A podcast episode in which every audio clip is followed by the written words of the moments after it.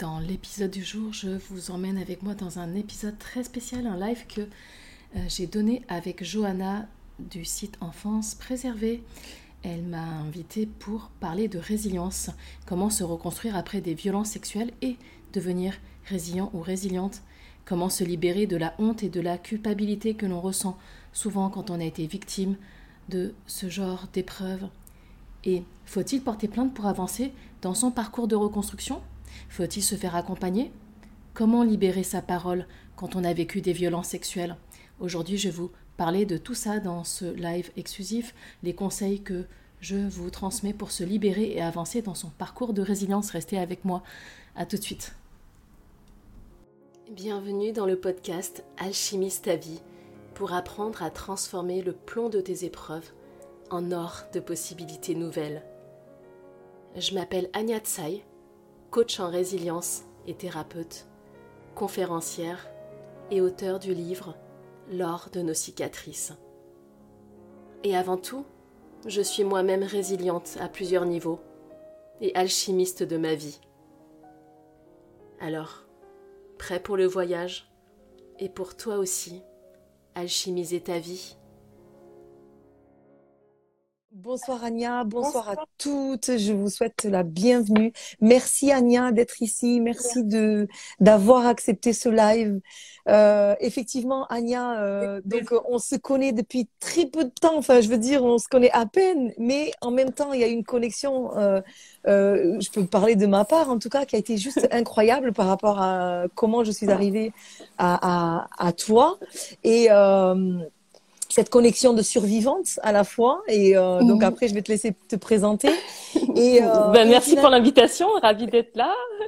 Mais vraiment, c'est un honneur pour moi de te recevoir et, et tout ce qu'on va pouvoir apporter aujourd'hui dans ce live. Si tu me permets d'ailleurs de pouvoir le garder euh, euh pour que les personnes qui ne sont pas présentes aujourd'hui qu'elles puissent le regarder en, en, en ah, replay. Avec grand, grand plaisir et tu m'enverras le lien et je leur partagerai aussi pour ma communauté. Merci.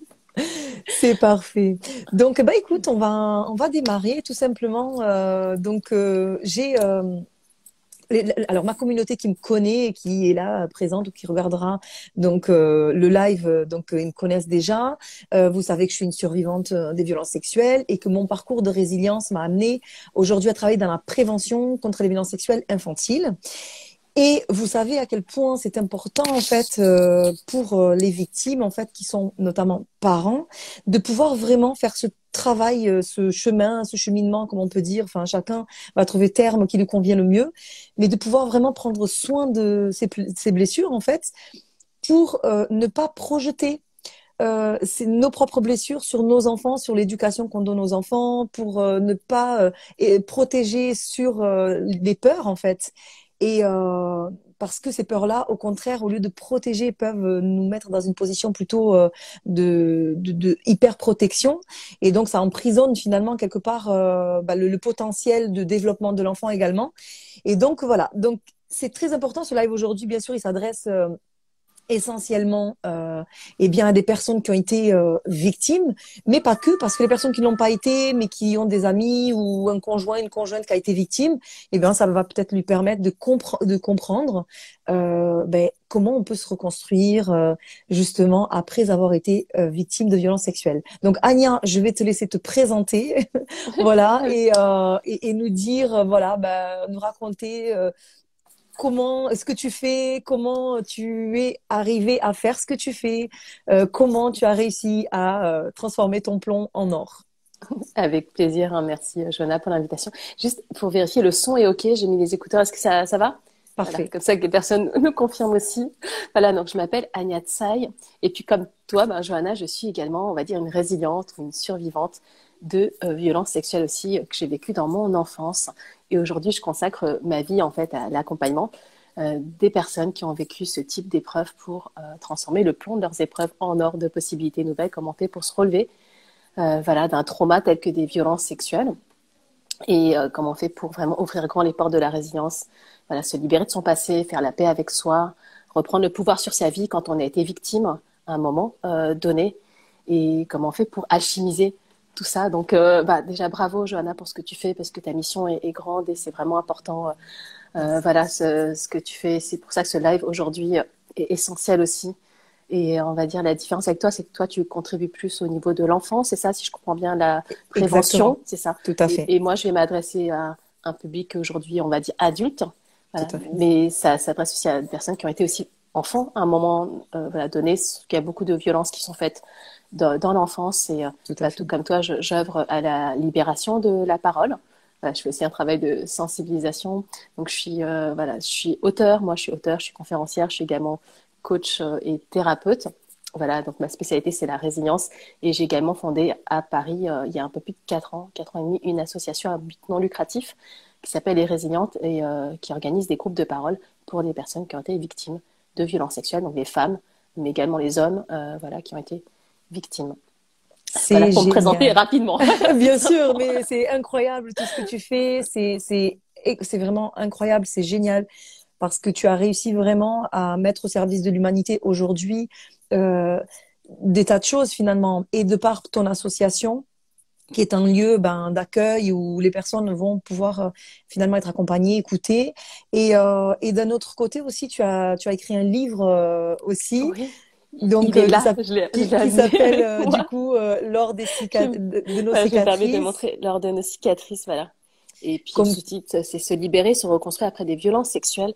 Et euh, le, le, but de cet ouvrage hein, que j'ai euh, publié l'année dernière aux éditions First, c'est vraiment donner des clés euh, et des outils en fait pour que des personnes puissent se libérer vraiment de leur passé traumatique, euh, avancer dans leur parcours de reconstruction et de résilience et de guérison en fait, parce que c'est un parcours de guérison après un trauma tel que des violences sexuelles. Et j'ai écrit le livre en fait qui n'existait pas et que j'aurais vraiment aimé moi avoir à mes côtés quand j'avais besoin. Et dans mon cas, je vais euh, poser ça aussi, en fait, qu'est-ce qui m'amène aujourd'hui à faire ce, bah, ce parcours, euh, d'en faire mon métier, d'écrire, voilà, d'être auteur, par exemple, d'un livre conférencière, et puis de d'œuvrer, tout comme toi, tu vois, à, la libération de la parole des personnes, c'est que moi, j'ai mis 20 ans, dans mon cas, à libérer ma parole, en fait. Moi, c'est un viol que j'ai subi dans mon enfance, et j'ai mis 20 ans à pouvoir, en fait, me libérer, libérer mon, ma voix, libérer mon corps, à libérer, me libérer moi, tout court. Et euh, tu vois, c'est vraiment, j'aurais, si j'avais eu tout ça, il y a, bon, ça remonte à une trentaine d'années, mon parcours, tu vois déjà, enfin, euh, ça fait combien de temps? Ça fait sept ans que j'ai libéré ma parole, mmh. mais c'est une épreuve que j'ai vécue il y a bientôt une trentaine d'années dans mon enfance. Il n'y avait pas à l'époque, tu vois, les réseaux sociaux, Instagram et tout ce que tu veux. Effectivement. Il y avait pas ça et j'aurais aimé avoir, tu vois, un, livre, j'aurais aimé avoir ben, des, des lives comme il y a aujourd'hui mmh. pour que ça ça m'aide et puis surtout de pas me sentir seule en fait. Donc c'est pour ça que je pense que ce live est important parce qu'il y a, ben, il y a ta communauté, il y a aussi la mienne et puis d'autres personnes qui, qui, écoutent et qui sont peut-être concernées aussi par euh, ben, des épreuves traumatiques euh, mm. vécues dans l'enfance peut-être, peut-être, euh, je sais pas, l'adolescence, l'âge adulte, peut-être personnes qui vivent encore ce, voilà, ce type d'épreuve. C'est vraiment donner un message, on va transmettre un message d'espoir que c'est possible. C'est possible pour moi, c'est possible pour toi c'est possible pour euh, tout le monde. En fait, ça commence d'abord exactement par une libération, en fait, à mon sens. Tout à fait. C'est ça, c'est reconnaître déjà, parce qu'il y a énormément de personnes, effectivement, qui... Alors, il y a des, des, des tas de, de, de, raisons pour lesquelles euh, les personnes ne parlent que beaucoup plus tard. Euh, une des raisons, c'est ben, ben, je ne savais pas que c'était une violence sexuelle, par exemple. Tout à fait. La conscience que c'était une violence sexuelle, puisque une violence sexuelle n'est pas. On minimise aussi. on est dans le déni parfois aussi. Exactement. Moi d'ailleurs, ça a été mon cas. Hein, euh, à l'âge adulte, avant de, enfin, moi j'en avais parlé, mais euh, enfin, dans mon cas, c'était assez particulier parce que bon, j'avais été traitée de menteuse évidemment. Et en fait, donc j'ai mis ça un petit peu, bah, du coup, dans le déni. Et euh, adulte, jeune adulte, je disais bon, bon, ça va, j'ai été victime de violence sexuelle, donc j'en étais consciente. Mais je vais, mais je vais très bien. Alors que j'avais fait aucune thérapie, aucun. Et par contre, les violences sexuelles de manière assez systémique, euh, ça touche vraiment à, à, à, tout le, à tout le, comment, comment je peux dire ça, euh, à, à tout, tout, tout, le désir qu'on peut avoir. En fait, la sexualité, c'est ce qui nous amène à chercher du plaisir dans tous les domaines de notre vie. Oui. Et à partir du moment où il y a une, un traumatisme, donc qui vient quelque chose qui vient atteindre euh, donc euh, notre sexualité. D'autant plus quand elle est en construction, quand on est enfant, mais même à l'âge adulte, hein, ok, ça va automatiquement impacter, eh bien, sur le plaisir qu'on va avoir dans tous les domaines de notre vie, Eh, eh oui, que ce soit relationnel, que ce soit déjà avec la perception que nous allons avoir de nous-mêmes, des autres, relationnel, euh, amical, amoureux, professionnel, euh, le fait de s'auto-saboter sur des projets, euh, la confiance en soi. Enfin, il y a des tas de choses en fait finalement euh, qui, qui sont euh, impactées. Et euh, il y a des spécialistes qui disent que la violence sexuelle c'est euh, une des pires violences, sinon la pire, qui a été comparée, euh, enfin, au niveau de, du degré de euh, comparé à la torture que euh, qu'ont subi euh, ben les personnes victimes de la deuxième guerre mondiale quoi donc c'est juste énorme quand même donc c'est certains spécialistes qui disent ça hein, donc euh, des pointures enfin, de, de- des violences Ouais. sexuelles euh, voilà Et, et, et ça m'étonne pas, hein, c'est vrai, il y a des répercussions, comme tu dis, sur toutes les sphères de, de sa vie. Mais des répercussions, je dirais, pour soi déjà, mais aussi euh, familiales, tu vois. C'est Tout sûr à fait. aussi. Il y a, il y a- pour moi, il y a des, des victimes collatérales aussi euh, voilà, de, de violences. Tout à fait. Et, et ensuite, donc euh, ces personnes-là, quand elles prennent conscience, donc euh, ben finalement, euh, il va y avoir la douleur qui se- qui s'y ajoute. Il y a aussi l'amnésie traumatique. Mm. Il y a des tas de raisons pour lesquelles on en parle ou on n'en parle pas parce que c'est tabou, parce que, comme tu Oui. dis, il y a le déni, etc.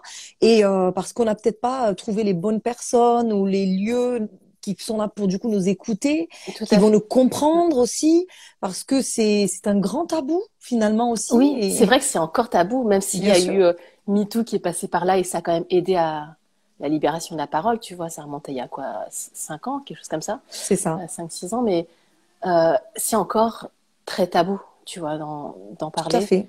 Parce qu'il y a aussi une méconnaissance aussi, tu vois, parfois des, euh, bah, de l'impact des violences sexuelles dans la vie des personnes. Il y a aussi euh, un manque de connaissances, d'informations, même parfois de, de- pas forcément du grand public, mais même de la part de professionnels aussi, tu vois, de- Mhm. des caractéristiques vraiment des violences sexuelles. Et comme tu l'as cité, il y a voilà, tout ce qui est amnésie traumatique, mais aussi c'est comprendre bah, aussi le phénomène de sidération, de dissociation. Puis il y a des personnes qui culpabilisent peut-être aussi bah, ne pas avoir pu réagir ou euh, des ça. gens qui disent bah, comme j'ai pas euh, j'ai pas les souvenirs de tout ce qui m'est arrivé ben je ne pourrais pas guérir enfin il y a plein de il y a quand même des choses qui s'ajoutent euh, et les violences sexuelles il y a quand même des choses qui sont assez caractéristiques c'est pas un, euh, j'ai- j'aime pas classer les traumas je vais pas dire que c'est un trauma lambda mais c'est quand même particulier et il y a une compréhension euh, quand même profonde à avoir aussi de l'impact aussi euh, dans la vie des personnes et aussi bah, des freins à libérer sa parole en fait Tout à fait. on pourrait en parler des heures et des heures Tout à fait.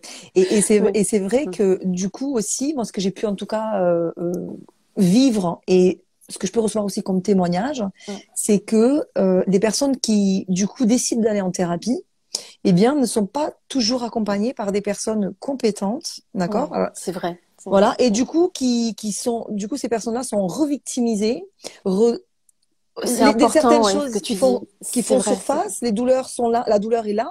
C'est important de, de se reconnecter à cette douleur-là. Bien sûr. Mais comment, du coup, prendre en charge cette douleur? Comment réussir finalement à transformer, tu vois, cette, Mm. cette douleur-là en, en quelque chose de, bah, de, de puissant qui, qui, alors, soit effectivement pour être au service des autres, comme ce que tu fais, comme ce que je fais, soit pas forcément pour être au service des autres, c'est pas le souhait de tout le monde, Oui. mais déjà pour soi-même, tu vois, Tout transformer d'abord cette, pour euh, soi-même, et c'est ça le. C'est vrai que tout le monde a peut-être fondé une asso ou écrire un livre comme moi, ou peut-être devenir à son tour thérapeute ou, Tout à ou fait. coach professionnel. Mais je dirais, tu sais, le... c'est très juste ce que tu as dit, tout le monde n'est pas forcément capable d'accompagner ça parce que tout le monde ne connaît pas forcément le processus aussi de reconstruction et de résilience. Et je dirais aussi, bah, moi, je ne me serais pas engagée dans ce, cette voie-là si moi-même, j'avais pas fait le parcours de guérison. Je pense que toi non plus, je ne pouvais pas parler en ton nom, mais je suppose que si toi-même, tu avais Tout à fait. pas fait voilà peut-être des, des accompagnements moi aussi j'ai fait une thérapie enfin j'ai fait tout un processus en fait de guérison de mes blessures je ne vois pas comment je pourrais accompagner des personnes ou je l'accompagnerais pas de la bonne façon en tout cas ou pas de la fait. façon la plus écologique pour la Mm. personne donc c'est moi-même j'ai connaissance de euh, du processus mais par l'expérience que j'en ai fait Euh, tu vois donc ça on va dire que c'est euh, c'est tu vois même les, les formations que tu peux faire etc c'est super hein, faire des formations professionnelles mais quand on comprend soi-même le processus quand tu l'as vécu de l'intérieur tu sais ce que ça fait dans ta chair tu sais ce que c'est les freins aussi. Tu vois les, les peurs qu'on peut avoir à libérer sa parole etc peut-être oui. Comme tu dis il y a des fois on minimise on, dé- on est dans le déni on sait même pas trop ce que c'est. Enfin tu sais on sait parfois la euh, tu vois la subtilité entre violence sexuelle euh, viol agression sexuelle c'est assez enfin tout le monde ne sait pas.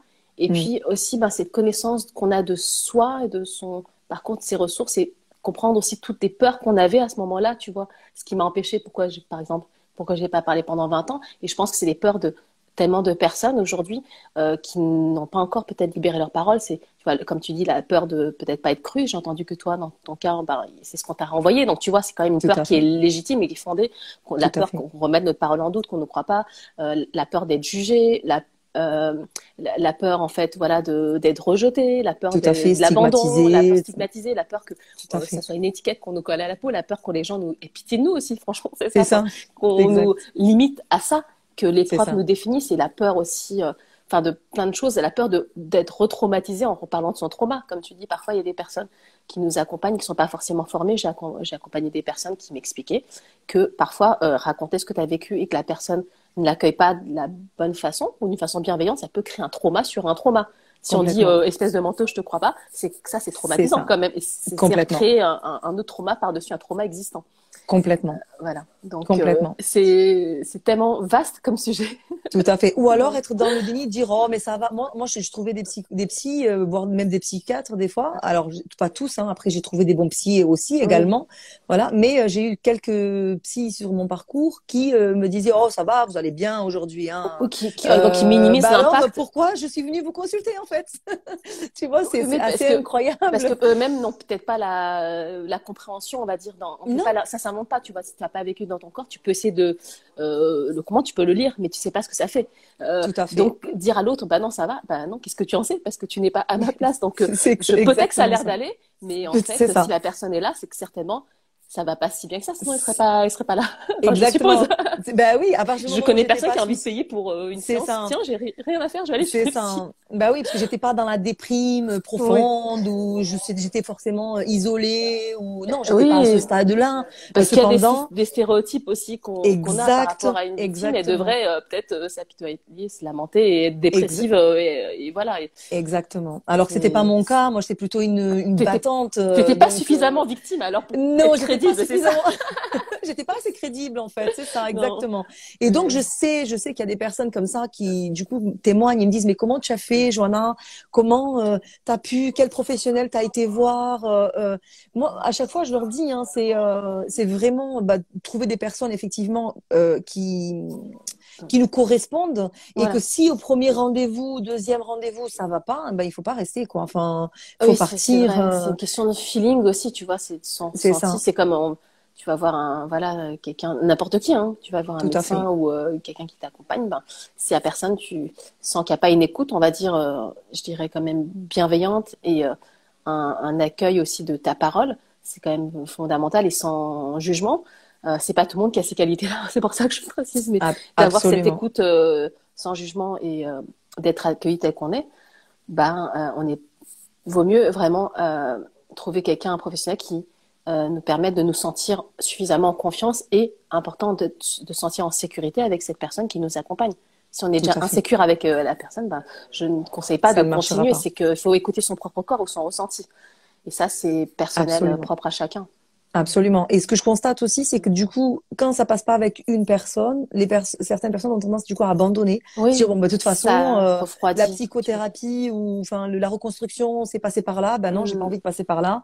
Et, euh, et certaines personnes abandonnent en fait. Et du coup, je, on retrouve des, des, des, personnes des années bien plus tard, mm. bah, qui ont commencé quelque chose, qui étaient dans cette démarche de tenter quelque chose et finalement bah non ils se sont dit bah ça me correspond pas puis je vais mm. je vais rester comme ça.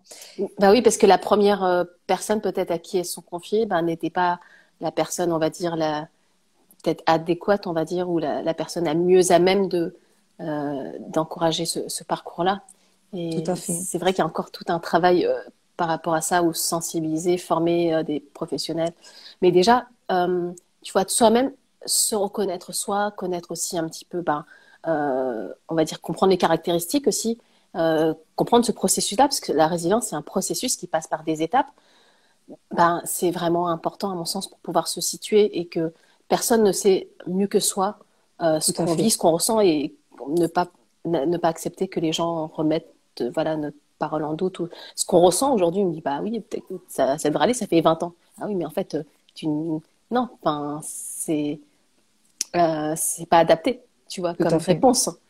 Personne ne peut savoir à notre place, mais c'est d'abord, une, je dirais aussi, une connaissance de soi et euh, aussi ben, tout un travail sur soi qui fait que un parcours de résilience, c'est vraiment ça, c'est vraiment, ça naît à l'intérieur de soi, à l'intérieur de l'individu.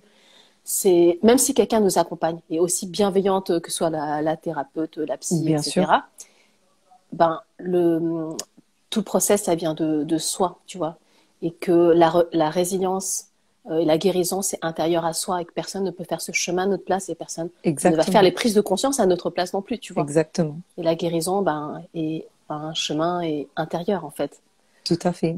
Et, et du coup, euh, Anya, tu, tu accompagnes des personnes, même en ligne, par exemple, ou est-ce que tu... Oui, Tout à parce que c'est vrai que du mm. coup, c'est super, tu as une association sur Paris, donc c'est génial, mais du coup, ça, c'est vrai que ça se limite aux personnes qui sont en région Paris, enfin Paris oui, et puis l'association, c'est des groupes, enfin je précise, c'est pas, euh, j'explique un petit peu, voilà, voilà c'est pas c'est pas des groupes thérapeutiques, enfin c'est vrai, même l'association, on va dire qu'il y a aussi un cadre associatif, c'est pas un travail individuel, mais c'est un travail collectif, et c'est c'est pas des groupes de, de thérapie collective et ni des groupes thérapeutiques, c'est des groupes de partage et d'échange de personnes qui viennent dans un cadre défini de sécurité, de confidentialité et euh, dans un laps de temps défini.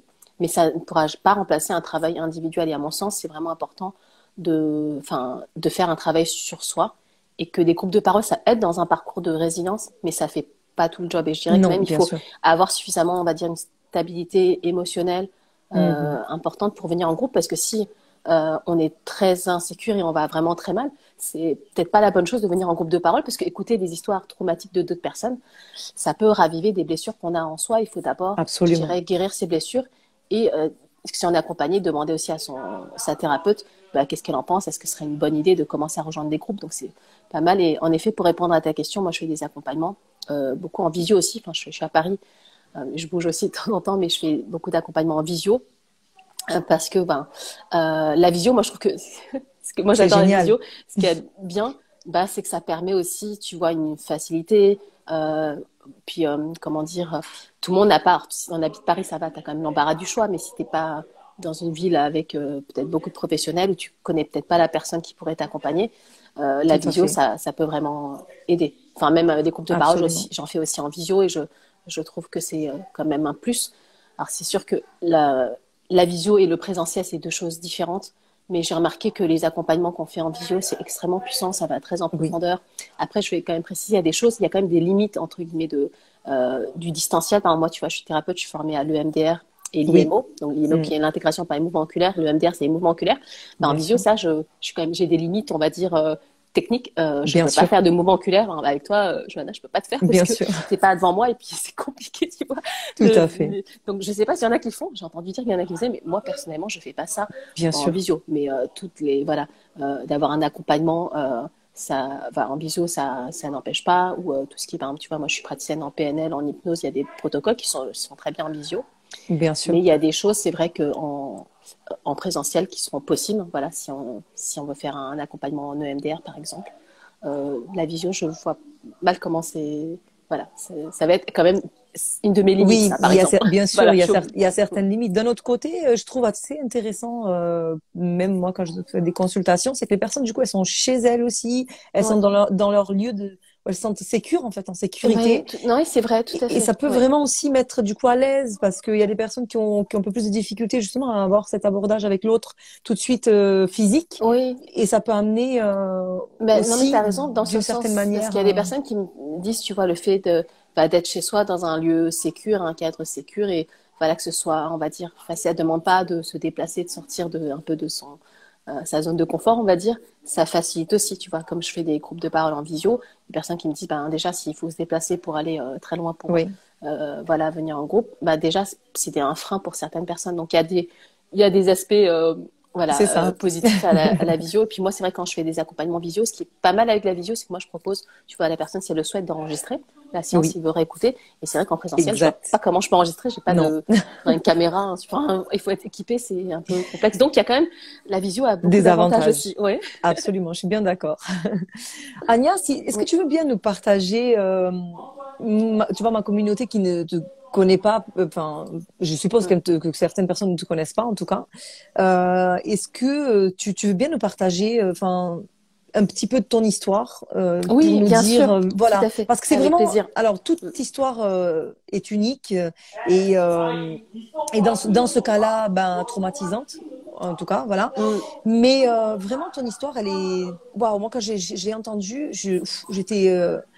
Euh, enfin, toute, toute personne, toute, mm. toute survivante que j'écoute, à chaque fois, je fais waouh, parce que c'est chaque histoire est incroyable dans le sens où on se dit, mais purée, on, c'est possible d'y arriver, quoi, de, de se sortir, même dans les pires des cas qu'on ait pu vivre. Voilà, c'est, c'est possible d'y arriver. Et, euh, et du coup, je, voilà, je, si tu veux bien nous partager euh, oui, ton histoire, avec, c'est. J'ai partagé quel était mon point de départ. exact. Parce que là, on connaît mon point d'arrivée. Les gens savent peut-être pas forcément, euh, voilà, le, le challenge que j'avais, on va dire, j'ai appelé ça un challenge, mais l'épreuve que j'ai traversée. Donc moi, c'est un viol que j'ai vécu dans mon enfance, j'avais 15 ans. Et moi, c'est lors d'un cambriolage en fait qui a, qui a mal tourné, donc avec violence, avec séquestration, avec des armes, etc. Et c'est lors de ce cambriolage à domicile, hein, donc j'étais enfant et je vivais avec mes parents et mon petit frère. Et c'est lors de ce cambriolage, là, de nuit, où des hommes sont introduits par effraction chez nous. Donc, c'est un cambriolage, déjà, c'est un premier viol de l'intimité. Tu vois, quand les gens se pénètrent chez toi, euh, surtout quand tu es dans la maison, on va dire, ils rentrent dans ton intimité pour te voler des biens de valeur. Donc moi, c'est mm. déjà, on va dire rien que ça, c'est un premier trauma. Et comme quand on, enfin nous, ça s'est passé en pleine nuit, on a été, malheureusement, il y a eu de la violence. On m'a dit, on a été ligotés, baïonnés, etc. avec euh, des armes.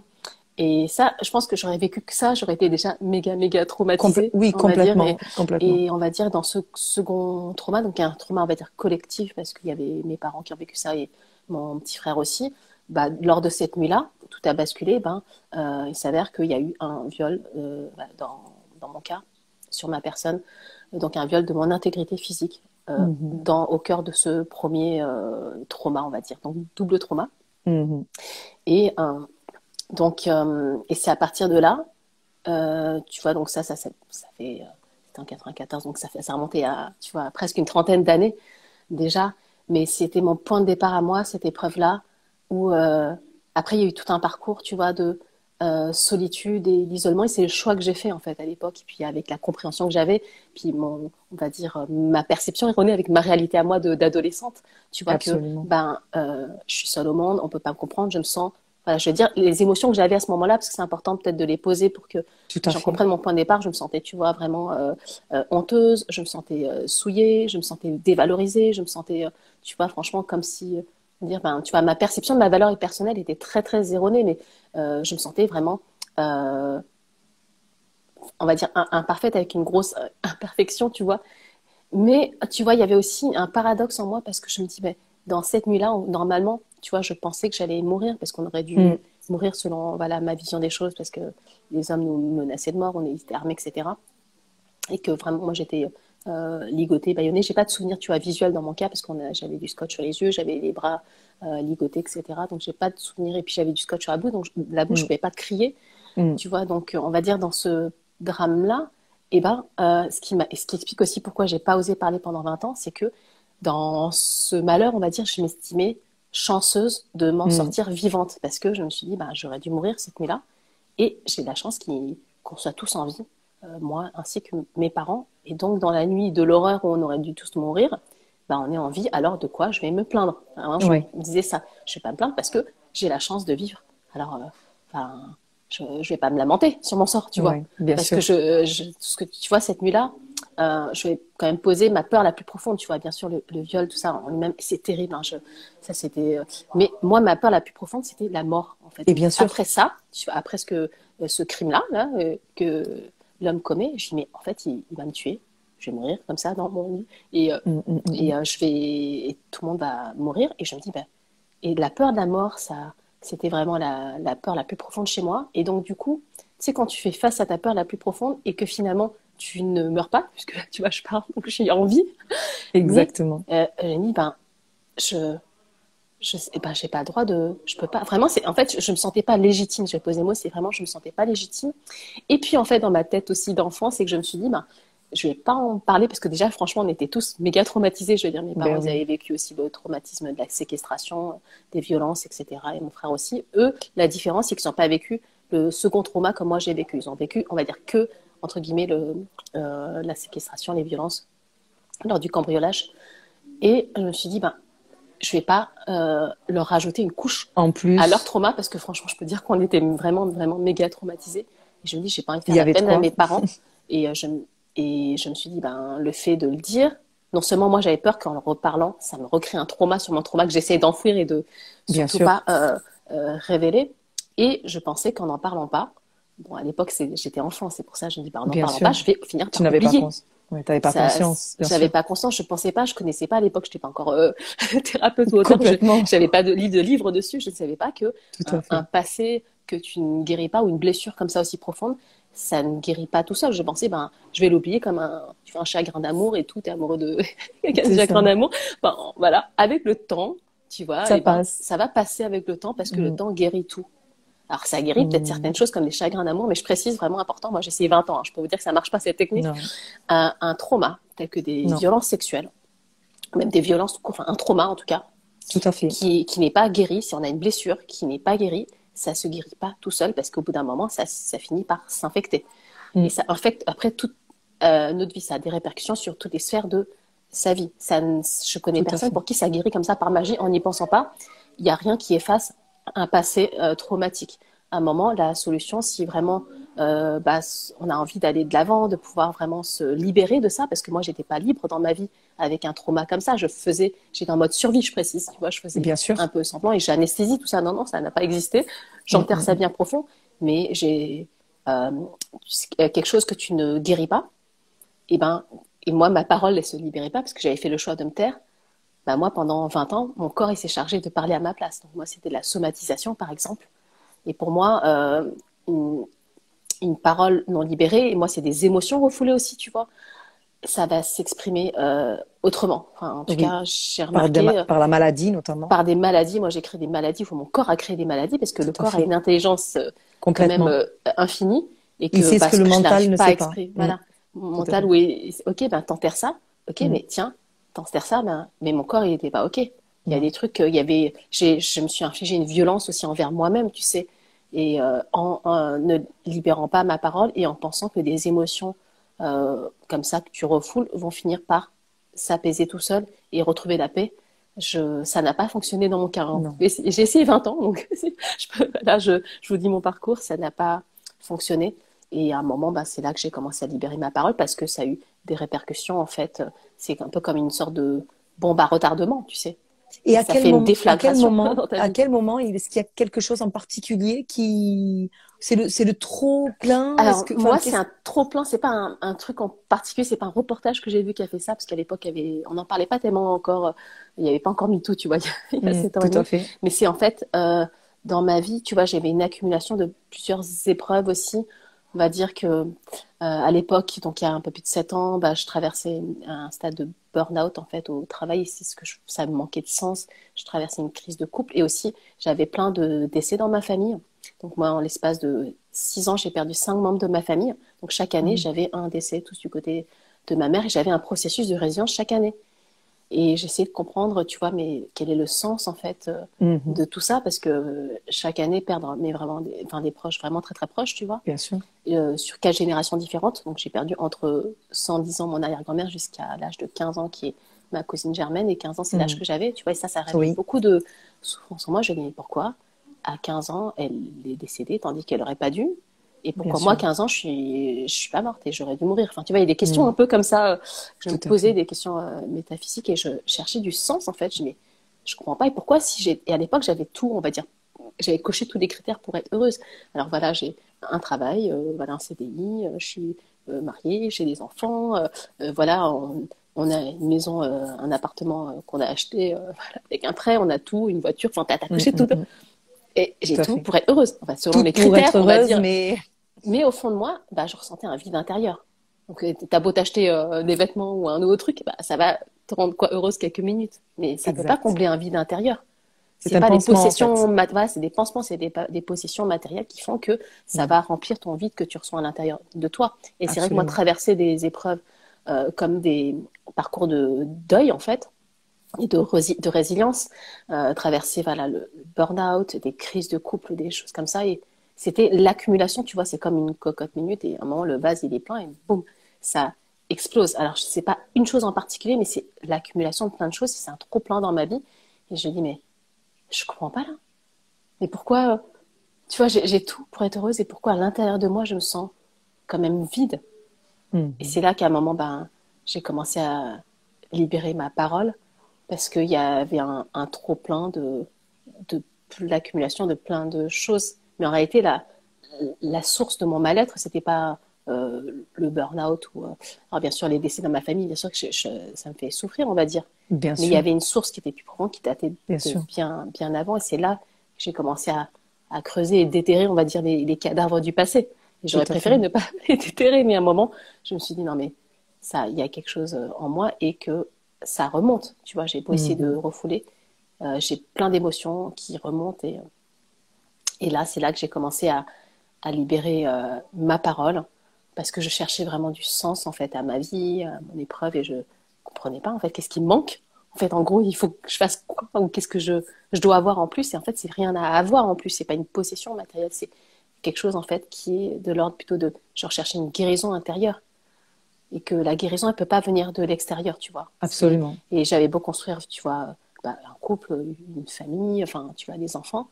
Mais je précise même si on a des enfants, on les aime du, euh, voilà, du plus profond de notre cœur. Mais les autres ne peuvent pas nous guérir, en fait. Non. C'est parce que la guérison, elle vient de soi. Et moi, j'ai un moment, je pensais que, euh, tu vois, en ayant une vie idéale, entre guillemets, en cochant tous les critères, et ben ça, ça allait me guérir. Et je pensais même pas que ça, c'était pas possible pour moi que ce, ça soit autrement. Mais c'était un, un leurre, c'était une illusion. Et c'est là que j'ai commencé ce travail, en fait, sur moi. Et ça a commencé par libérer ma parole. Et je pensais pas qu'en libérant ma parole, tu vois, il y a, ça remonte à il y a 7 ans et demi, j'ai non seulement libéré ma voix, je précise ce qui s'est passé aussi, j'ai arrêté la somatisation, 20 ans de somatisation. J'ai arrêté, d'un coup, mon corps, il a arrêté de, euh, de s'exprimer par des mots divers et des maladies, Mhm. et avec le temps qui devenait, on va dire, euh, de plus en plus euh, gênante, et avec des symptômes de plus en plus, on va dire, euh, graves, entre guillemets.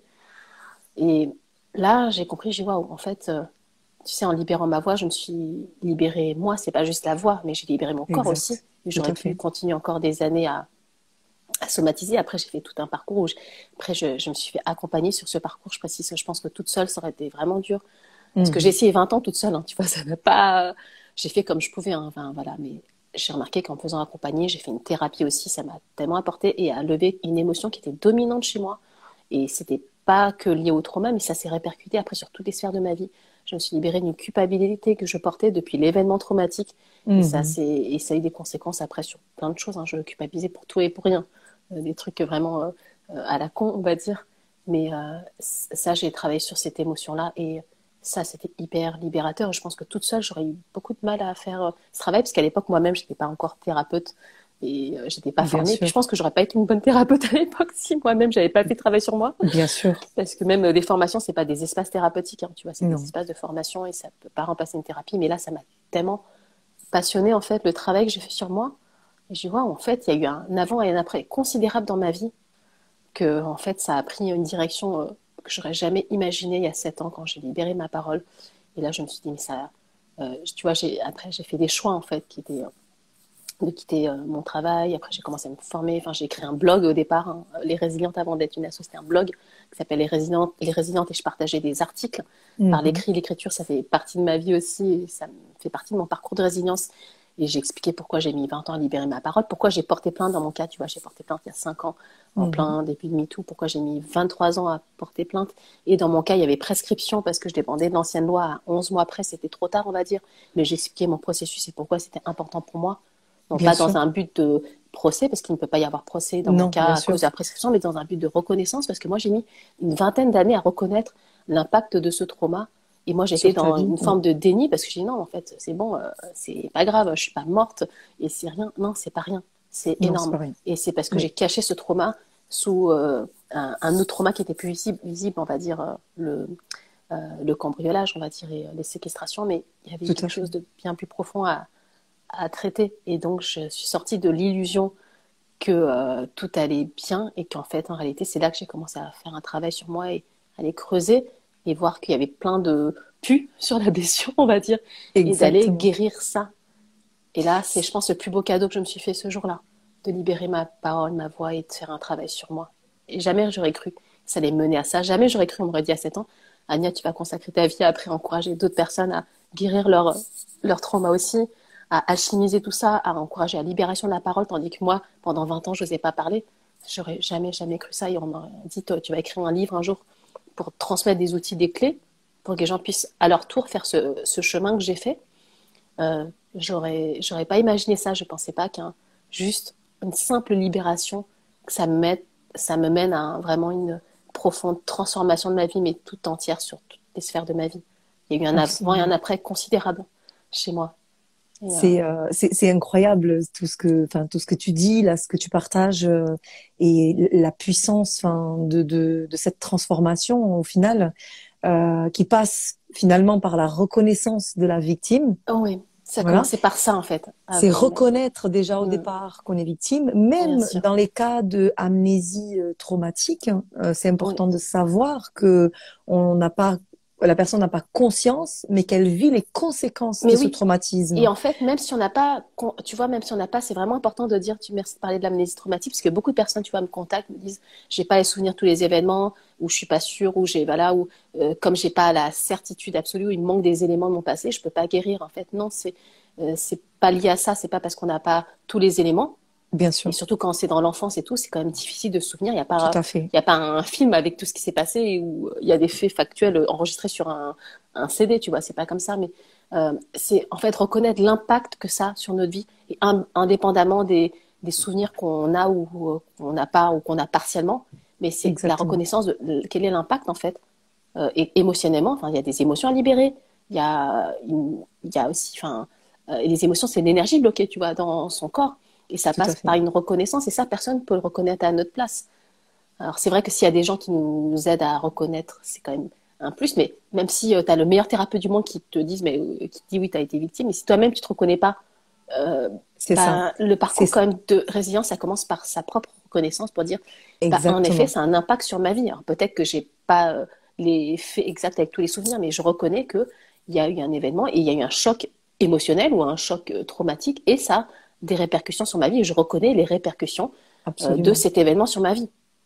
Et, c'est ça, fait. et on libère ça en fait. On libère la, cette charge en fait émotionnelle ça. et cette charge énergétique qui est bloquée et qui nous maintient en mode survie et qui nous ouais. empêche de nous ouvrir pleinement à la vie. Tout à fait. Et, et, de se reconnaître en tant que victime, ça permet aussi mmh. de se décharger de cette culpabilité Mais finalement. Tellement. Moi, tu vois, je pense que tu vois, bien sûr, moi, quand j'ai porté plainte, euh, même s'il y avait prescription, j'ai la reconnaissance de la, la, police. Il y a marqué viol sur mineur, etc. Il y a marqué qu'il n'y aura pas de procédure parce que c'est prescrit, mais ça m'a apporté une reconnaissance. Mais cette reconnaissance toute seule, sans ma propre reconnaissance, ça, ça aurait été la plus importante un, au final. Voilà, la plus importante parce que souvent, parfois, des gens me disent est-ce que j'ai besoin forcément de porter plainte? Je ne sais pas pour les autres. Par contre, je sais que pour moi, c'était important. Je ne peux pas dire pour toi, il faut que tu le fasses parce qu'il n'y a pas d'injonction. Je sais que dans mon cas, j'avais vraiment besoin de ça, mais avant ça, je ne suis pas allée chercher une reconnaissance de la police pour espérer qu me que moi, je puisse me reconnaître. C'est d'abord, moi, j'ai reconnu. Tu reconnaître toi-même. Et après, j'avais besoin sûr. de faire un acte inachevé. Tu vois, à 38 ans, j'étais capable de, de porter plainte, et tandis qu'à 15 ans, tu vois, nous, on avait porté plainte pour le, le cambriolage avec séquestration, mais j'ai pas réussi à porter plainte plus, tu vois, enfin, pour l'événement euh, du viol. Et je me suis dit, bah, pour moi, c'était fermer une boucle et j'en avais besoin dans mon parcours à moi. Je, Bien tout le monde n'a peut-être pas besoin. Bien sûr, euh, chacun, chacun, est libre. A ses propres besoins, tout à fait. Euh, mais moi, j'avais vraiment besoin de ça. Mais si j'étais pas passée par la phase de je reconnais moi-même, et à l'époque, j'étais déjà en thérapie. Hein. Là, on va dire, mm -hmm. la, le dépôt de plainte, c'était vraiment à la fin de mon accompagnement thérapeutique qui avait duré un an. J'avais besoin de me reconnaître moi. Et la thérapie, ça m'a aidé aussi à, euh, tu vois, me libérer, comme je dis, de la culpabilité. Mais même moi, tu vois, le fait de me reconnaître moi comme j'ai été victime à un moment. Et aujourd'hui, je ne le suis plus. Je choisis un chemin de résilience, mais je reconnais que j'ai été victime à un moment. J'étais dans l'impuissance. Euh, voilà, d'une situation, c'est, c'est factuel, tu vois. Je ne pouvais pas agir euh, ou réagir à cette situation, mais je reconnais que, euh, voilà, c'est, ça s'appelle un viol sur mineur. C'est passible de la cour d'assises. Ben, vraiment, c'est important. C'est un crime, tu vois. Je reconnais ça. Exactement. Et ben, à partir de là, c'est un point de départ pour moi pour dire, eh ben, ok, j'ai vécu ça, mais maintenant, ben, là, c'est mon point de départ et comment je vais alchimiser ça, comment je vais transformer ça. Mais si je reconnais pas que j'ai un problème, est-ce que c'est bah, pas d'accord, si je vais pas chercher la solution si je vois pas non, Exactement. non tout va bien, je n'ai aucun problème. Bah, je te jure que je vais jamais chercher une solution. Hein. On a beau me dire regarde là il y a la porte des solutions, je dis ah non mais t'inquiète moi j'ai pas de problème. J'ai exact, bah, exactement. Donc exactement. je vais reconnaître que ben si j'ai un problème et ce on problème s'appelle un viol et je dois reconnaître sinon je ne reconnais pas, je vais jamais chercher de l'aide, je vais pas chercher des solutions et je vais pas chercher à me reconstruire parce que je suis dans le déni. Exactement. Et c'est ça la, la, première étape, se oui. reconnaître Tout à fait. Et si on se reconnaît soi, tu sais, je pense que la reconnaissance extérieure, elle, viendra à un moment. Enfin, on peut pas garantir que les gens vont reconnaître, mais si on se reconnaît soi-même, et moi, je me suis reconnue moi, ben, euh, je pense que ça se, ça se ressent forcément que mm. quand quelqu'un euh, est, on va dire encore dans le déni ou se reconnaît pas, ben, c'est pas la même posture ou c'est pas les mêmes, la même vibration ou ça pas, ça, c'est pas. Aujourd'hui, je peux parler, tu vois, de mon histoire, je suis beaucoup plus, je suis en paix avec ça. Mais il y a mhm. quelques crois-moi a 7 ans, je parlais, j'étais en larmes. J'étais bien sûr. C'était traumatisant pour moi de parler de ça. Je revivais à chaque fois, je parlais, j'étais en train de revivre le trauma. Et oui. Mais après, la reconnaissance, c'était mon point de départ pour pouvoir retrouver. C'est un chemin de paix avec soi, un chemin de paix avec son passé, avec un chemin de paix avec toutes les parts de soi. C'est un parcours de réconciliation intérieure, en fait. Pour moi, la résilience, c'est ça. C'est vraiment se réconcilier avec soi, avec toutes les parts de soi et toutes celles qu'on a été et c'est se reconnaître la, la, personne qu'on a été aussi. Tout à fait. Et, et, que, et que du coup, nous ne sommes pas ce qui nous est arrivé. Mais en oui, c'est ce que je dis. On n'est on n'est pas nos épreuves.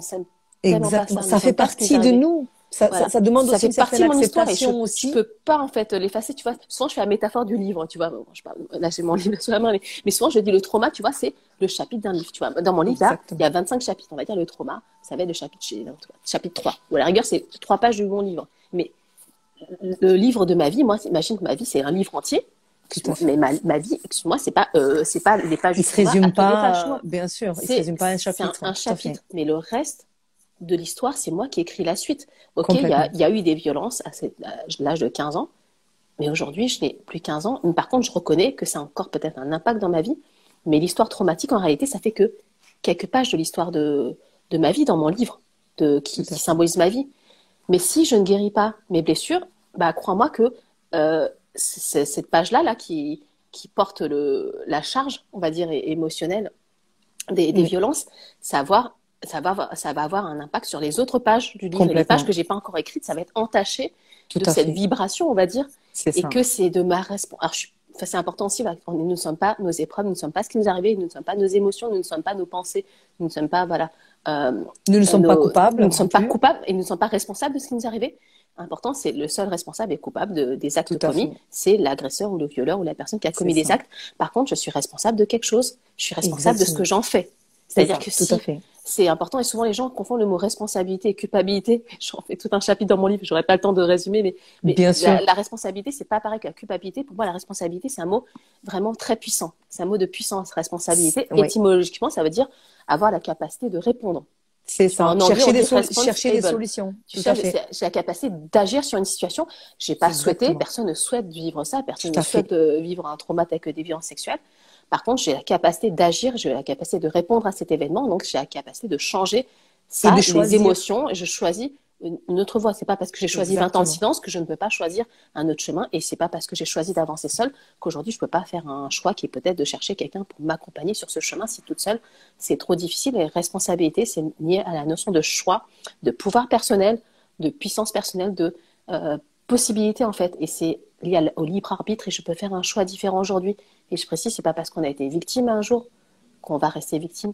Toute sa vie, on peut faire un choix qui est celui de la résilience et qui est pour moi sortir du, sortir du mode survie, sortir de l'impuissance pour se reconnecter à la vie en fait, et vraiment pour pouvoir euh, s'autoriser à, à, à, vivre et plus être en réaction à ce qui est, à pu réagir et être en, en, mode, ce que j'appelle en mode survie, qui est un état d'insécurité, ce qu'on vibre et c'est ce qu'on a vécu un moment dans notre vie, mais c'est pas parce qu'on a vécu ça, peut-être qu'on le ressent encore aujourd'hui, qu'on est condamné euh, à rester toute sa vie comme ça. Et par quoi c'est quand même difficile, j'avoue, de euh, se libérer euh, toute seule d'une charge émotionnelle aussi ah oui, grosse quand même. Complètement. Voilà, qu'un un trauma.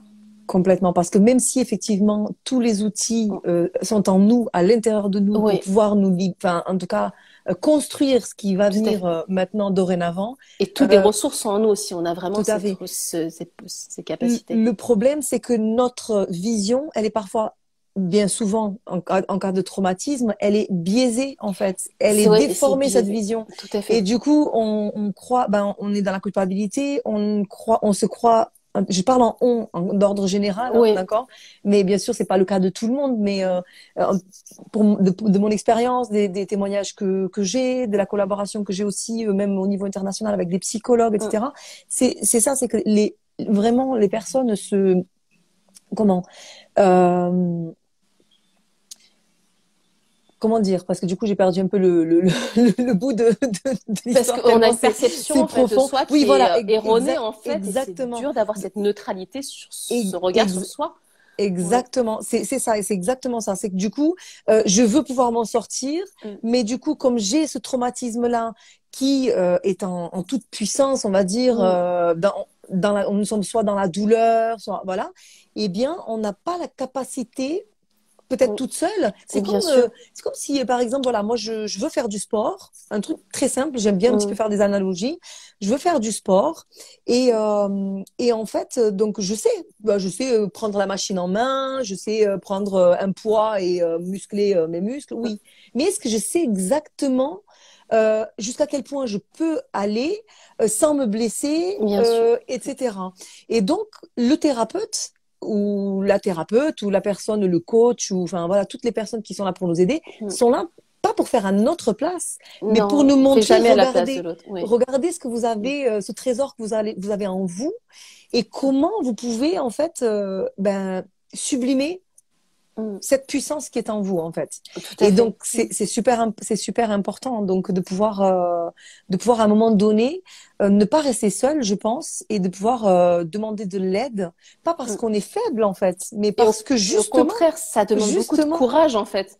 C'est au contraire demander de l'aide c'est un, une voie de courage et de force d'humilité en fait dire bah je sais pas tout et je vais euh, demander à quelqu'un. Et demander de l'aide, ça ne veut pas dire que la personne fait à notre place. C'est pas ça. La personne n'est pas là en mode sauveur. En tout cas, si vous avez quelqu'un qui se met en mode sauveur, c'est la personne est là pour nous accompagner en fait. Exactement. Accompagnement pour que on fasse soi-même son chemin d'auto guérison, d'auto euh, libération. Et la personne est là juste pour, comme un guide pour nous accompagner sur un chemin, mais le chemin de la, personne ne marche sur le chemin euh, à notre place, c'est nos pas et c'est nous qui marchons nos propres pas sur ce chemin. Mais clairement que quand je suis accompagnée de quelqu'un qui me guide et qui, en plus, a, a déjà fait le chemin, bah, va peut-être m'éviter d'aller dans des impasses où elle va, voilà, je vais gagner quand même du temps dans ce parcours-là. Et pour moi, c'est vrai qu'au bout de 20 ans, je me suis dit, bah, le temps, il est précieux, je vais pas encore essayer de galérer 20 ans toute seule à essayer de me libérer, parce que j'ai conscience que là, ça avait de l'impact. Je me dis, non, mais je vais investir, euh, tu vois, pour moi, c'était vraiment le, un, cadeau que je me suis fait. Enfin, c'est vrai que ça. ça quand même demande de l'énergie, ça demande du temps, ça demande une volonté, ça demande aussi de l'argent. Enfin, de l'argent, oui. Mais euh, franchement, je pense que c'est vraiment le plus bel investissement que j'ai fait parce que sans ça, j'en serais clairement pas là aujourd'hui. Je pourrais pas faire un live comme ça en train de te parler. Exactement. J'aurais été en larmes à chaque fois que je racontais mon, mon histoire, mais c'était vraiment comme ça, je te jure. J'étais ramassée à la petite cuillère. Tout à fait. je racontais, j'étais presque limite encore plus traumatisée. Enfin, bah oui, parce que c'est euh, revivre la situation. Que je revivais euh, les émotions. S'identifier encore à, à, à, ce qui, et je, tout à fait. Donc c'est passé, bien sûr. Et là, je vois le chemin que j'ai parcouru, mais ça c'est fait. Je veux dire, c'est progressif. Un chemin de résilience, c'est pas euh, j'ai libéré ma parole, c'est bon, c'est fini. Et c'est terminé. Non, au contraire, souvent libérer la parole, souvent libérer la parole, ça, ça, au contraire, ça, ça fait, ça remonter des émotions. Moi, ça fait remonter beaucoup d'émotions que j'avais refoulées et c'est pour ça qu'être accompagnée, j'avais besoin de mm. quelqu'un qui pouvait me tenir, tu vois, comme un soutien. Et si je m'effondre, eh ben, j'ai besoin d'avoir quelqu'un qui, qui est là et qui soit pas là, euh, enfin, qui soit, on va dire, dans un, qui soit suffisamment neutre aussi, qui ne fasse pas ma place, mais qui soit professionnel, qui puisse m'accompagner sur ce chemin, qui n'a pas peur de ça, tu vois. Absolument. Parce que je sais qu'il y a des personnes qui ont peur d'aller sur cette voie-là, mais, mais si on a connaissance du processus et si on a les outils aussi pour, si on est formé, et moi c'est ça qui me passionne, tu vois, c'est pas pourquoi les gens me disent mais ça doit être dur Ania d'accompagner des gens et d'écouter des histoires traumatiques. Je dis mais en fait non parce que moi c'est c'est pas l'histoire qui m'intéresse. C'est quel est le point de départ et qu'est-ce que les, le parcours d'évolution. Moi je vois pas la personne comme un, un trauma sur patte c'est pas ça. Je vois la personne comme un potentiel en devenir. Tout à fait. Comment transformer ça? Bah oui et c'est pour ça que c'est pas compliqué pour moi parce que ok la personne ce qu'il me raconte l'histoire qu'elle me dit mais c'est c'est juste un, c'est une, une, vibration de son état intérieur. Et si elle vibre l'insécurité, elle peut pas me raconter autre chose que, que ça. Et comment on va faire ensemble ce voyage et qu'elle le fasse, mais en, tu vois, en travaillant sur ces, comme tu dis, ben, euh, tout ce qu'elle a, les solutions sont à l'intérieur de nous. Mais moi, je savais pas que c'était à l'intérieur de moi. Je savais pas que j'avais euh, cette force, courage ou, ou euh, toutes les capacités en moi. Et heureusement que j'avais quelqu'un sur mon chemin pour m'aider à révéler, tu vois, des trésors que j'avais en moi que je ne voyais pas. Et c'est ça aussi aujourd'hui, c'est pour ça que ben, tu vois, je suis heureuse de faire ce live avec toi. C'est pour ça que j'ai écrit euh, le livre L'or de nos cicatrices. C'est pour que les gens puissent déjà bah, commencer un travail euh, sur eux, révéler l'or qui gît au fond de soi. Et on a tous cet or-là. Et c'est de l'or alchimique. Tout à fait. De, de la plus. Ah, comment Il y a, y a, une citation du style de de l'ombre, enfin la plus profonde, de jaillit la plus belle lumière, enfin quelque chose comme ça. Je sais pas si ça te parle cette euh, citation. Oui, il y a plein de citations diverses, mais c'est, euh, mais pour, ouais, de du pire qu'on puisse vivre en fait. Pour, moi, on peut vraiment transformer euh, le pire, la, voilà, la, le plus gros des même des caca, quoi, on va dire, la des, traumas de la boue la plus noire, tu peux en faire jaillir l'or le plus magnifique, tu vois. C'est pour ça qu'en fait, tu vois, moi j'adore la métaphore du kintsugi. Hein. Là, j'en ai pas un de montrer, d'habitude j'en ai un, mais là je l'ai pas. Mais tu vois, dans mon livre L'or de nos cicatrices, enfin, moi, ce qui me, même le, tu vois, rien que le titre, c'est pour moi c'est une métaphore, c'est une métaphore de la résilience. Mais euh, je montre qu'en fait, on peut, je sais pas si on voit là, on voit des petites cicatrices en or. Oui. C'est un peu dur à, voir, mais c'est pour moi en fait, peu importe l'épreuve que tu as traversée alors, on parle de violence sexuelle, mais ça pourrait être aussi d'autres traumas. Hein. Il y a des personnes qui traversent la, tout à fait. maladie, des accidents de vie, etc. Tout à fait. Des, des, chemins, euh, voilà, des chemins de résilience. Ben, la blessure que tu as, vraiment, c'est c'est pas parce que c'est une blessure peut-être qu'elle est aujourd'hui ensanglantée, il y a du sang, il y a peut-être du pu, il y a plein de trucs, euh, même très noirs, peut-être qui sortent de cette blessure. Mais c'est pas parce que c'est dans cet état, cette blessure, qu'on peut pas à un moment vraiment apporter déjà beaucoup de douceur envers soi, apporter des soins à sa blessure, parce que même si un, jour quelqu'un passe, c'est-à-dire un, fou qui arrive et qui, qui, me plante un, coup de couteau sur mon bras, je pourrais l'insulter et tout, mais si j'attends que la personne m'apporte, euh, euh, je sais pas, un pansement et euh, voilà de l'alcool pour nettoyer, ben je peux attendre toute ma vie. Même si quelqu'un m'inflige une blessure, c'est à moi de prendre soin de ma blessure et de la guérir. Hein. Et donc ça, c'est ça, c'est important de prendre conscience parce que moi, dans moi je pensais que c'est la personne qui m'a blessée qui va venir euh, me soigner. Bah non. Réparer. C'est à moi de guérir mes blessures. Et après, bien sûr, si la personne m'a porté préjudice, je peux aller euh, faire valoir mes droits en justice. Bien sûr. Si j'en sens le besoin. Mais par contre, bah, même si j'ai la justice, un procès, etc., bah, ça va pas, le juge ne va pas venir me mettre du désinfectant sur mon bobo. Et ça ne va pas changer. Ça, ne va pas changer ce qui s'est passé aussi. Ça va pas changer. Et donc, c'est vraiment à soi aujourd'hui de prendre soin de ses blessures et on peut vraiment appliquer pour moi de l'or alchimique. c'est pour ça que je parle de l'or de nos cicatrices, mais on peut vraiment révéler, enfin voilà, euh, révéler tout l'or qu'il y a de nos blessures. Et c'est pas parce qu'aujourd'hui elle est toute noire la blessure ou qu'elle n'a pas encore cicatrisé qu'un jour, eh ben, ce sera pas une cicatrice qui sera entièrement euh, assumée et sublimée. Et cette cicatrice, ça raconte une histoire qui est l'histoire de notre vie. Et en fait, pour moi, je vois pas les gens, je dis, c'est pas des traumas sur pattes, c'est pas des. on a tous plusieurs traumas d'ailleurs dans notre vie, on a eu plusieurs. Ah oui, complètement, tout à Mais en fait, on est tous une histoire. On n'est pas nos mm. épreuves, nous sommes une histoire. On a des histoires de mm-hmm. vie, et c'est ça qui fait la richesse de notre vie.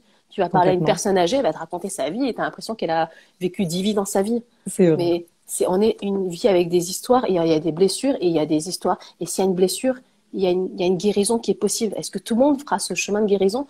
Peut-être pas. Mais mm. si on témoigne aujourd'hui, toi comme moi, c'est que cette guérison est possible. Elle est possible. Et, on encourage les gens à le faire. Et peut-être tout le monde ne prendra pas ce chemin. Et ça, on peut pas faire le choix pour les gens. Mais en tout cas, c'est possible. Mais en tout cas, ce chemin-là de libération, de guérison, de résilience, c'est le plus beau des voyages que j'ai fait dans mon parcours. C'est le voyage vers moi, vers mon potentiel. Mm-hmm. C'est le voyage, euh, bah, j'appelle un voyage alchimique pour révéler l'or de nos cicatrices. Mais c'est vraiment un voyage au cœur de soi, et même si on est accompagné, c'est quand même c'est un voyage quand même intérieur. Et l'accompagnement est là comme un, activateur de processus, un accélérateur de processus. C'est vraiment, tu vois, même l'épreuve la plus noire, la plus sordide, ça peut être vraiment un point de départ pour le, la plus merveilleuse des aventures, qui est un voyage de connaissance de soi, de révéler tout l'or qu'on a au fond de nous, nos ressources, nos qualités, des choses que je ne serais même pas allée voir peut-être des euh, ressources insoupçonnées que je ne serais même pas allée révéler. Je ne savais pas que j'étais courageuse avant de faire tout ça. Je savais pas. Et j'avais besoin de courage, tu vois, par exemple, je sais pas, libérer sa parole, porter plainte, demander de l'aide, etc. Mais je suis allée chercher ces ressources au fond de moi. Et ces ressources-là, on les a tous et toutes. Et à un moment, bah, ça part. Ça, ça dépend de, d'un, choix qu'on peut faire. Et ce choix, il n'y a que soi et soi seul qui pouvons le faire, en fait. Oui, tout ça à que J'avais envie de partager ce soir. Tout part d'un choix et la résidence, c'est un choix. Absolument. Et, euh, et, merci de dire ça parce que c'est super important que les personnes puissent comprendre et l'entendre et, et, euh, et, y croire que c'est possible. En fait, c'est très très important. Euh, j'ai justement quelques, il y a quelqu'un qui, alors il y a, on va répondre aux questions. Il y a plusieurs questions. Euh, il y a plusieurs questions. Donc il y a quelqu'un qui dit, je n'ai pas l'impression d'être traumatisée, pourtant euh, je ne me sens pas en paix avec moi-même. Comment savoir si porter plainte est un besoin nécessaire pour le chemin de, de la guérison? Hum. Ben ça, pour répondre à cette question, alors déjà, je veux dire, premièrement, euh, est-ce que je me, me sens pas en paix encore suffisamment? Alors, peut-être que c'est pas le mot traumatisme, c'est vrai que c'est un mot un peu fort, peut-être que c'est pas un traumatisme. En tout cas, il y a, y a encore peut-être un, choc émotionnel, peut-être qu'il y a des émotions à libérer, peut-être qu'en tout cas, il y a un impact aujourd'hui euh, dans notre vie d'un événement passé. Et que si on se sent pas entièrement en paix avec soi-même, c'est qu'il y a encore un chemin de guérison plus profond qui est possible, et un chemin de libération qui amène sur la voie d'une paix profonde et durera pas la paix qui dure deux secondes, hein, je précise, mais une paix euh, intérieure, enfin on va dire une sérénité euh, profonde. Et ça, pour moi, c'est un indicateur. Si moi, tu vois, quand, quand les gens me disent comment tu as su Anya que, on va dire que j'étais, on va dire résiliente ou que j'étais un peu guérie, entre guillemets de mon trauma, je pense que la guérison est quand même un, un voyage de toute une vie, mais guérie de ce trauma, c'est que quand moi je me suis sentie en paix avec moi, en paix avec mon passé, en paix avec mon histoire, en paix avec moi-même, avec toute des parts de moi et de celles que j'ai été avant. Là, j'ai su que j'ai waouh. Ben, je sais que là, le, là, c'est, j'ai mis de l'or sur mes cicatrices. Donc ça, c'est un indicateur. Et la question sur euh, euh, la, comment savoir si le dépôt de plainte ou porter plainte, c'est bon pour moi.